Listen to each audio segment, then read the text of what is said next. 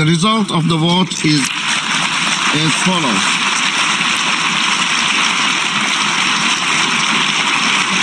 The result es el sonido de la ovación con la que se ha recibido la aprobación en la Asamblea General de la resolución que deplora la agresión cometida por Rusia contra Ucrania.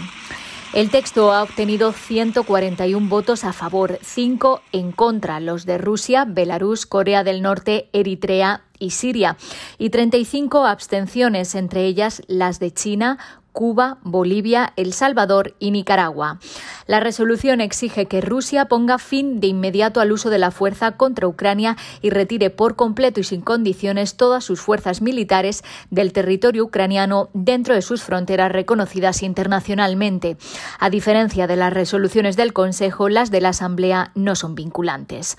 Antes del voto, el embajador de Ucrania presentó la resolución, dijo que cada voto a favor es una confirmación del compromiso con la Carta de las Naciones Unidas. We are living through a defining moment for our generation. Vivimos un momento determinante para nuestra generación. Nuestra generación se suponía que estaría segura del horror de la guerra. Para eso nuestros predecesores crearon que estaría a salvo del horror de la guerra. Para eso nuestros predecesores crearon la ONU. Hoy recae en nosotros salvar a las generaciones futuras, dijo Sergi Kilitsia.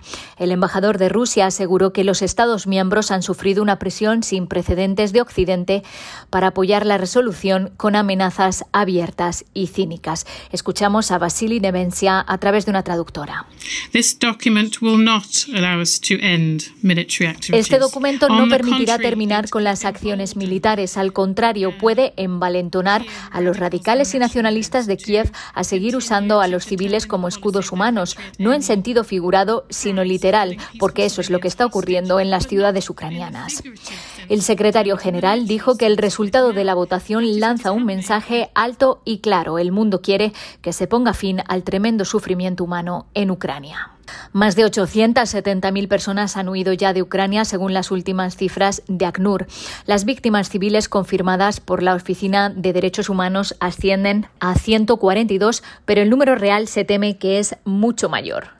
Según la última actualización humanitaria de la ONU, zonas densamente pobladas, incluida la capital, están sometidas a un fuego continuo, con enfrentamientos periódicos, explosiones, así como ataques aéreos y el uso de sistemas de lanzamiento múltiple de misiles. En las provincias de Donetsk y Luhansk continúan los combates activos a ambos lados de la línea de contacto. En algunas zonas, entre ellas Kharkiv y Mariupol, la población no puede abandonar las zonas de combate activo rodeada por las Fuerzas Armadas y debido a la presencia en las carreteras de municiones sin explotar.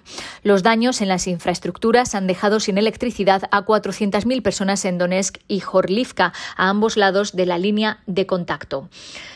El director de la Organización Mundial de la Salud ha denunciado informaciones de ataques a centros médicos y personal sanitario en Ucrania, una violación, ha dicho, del derecho internacional humanitario. We have received several unconfirmed reports of attacks on hospitals and health infrastructure.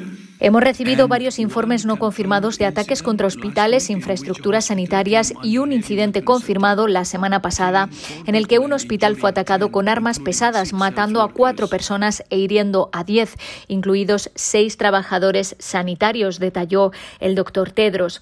La OMS alerta de que hará falta oxígeno médico después de que al menos tres grandes plantas de oxígeno hayan cerrado. La organización busca formas de acceder a oxígeno de países vecinos. Además, ha enviado ya ayuda que llegará a Polonia mañana, incluyendo suministros para traumatología y cirugías urgentes.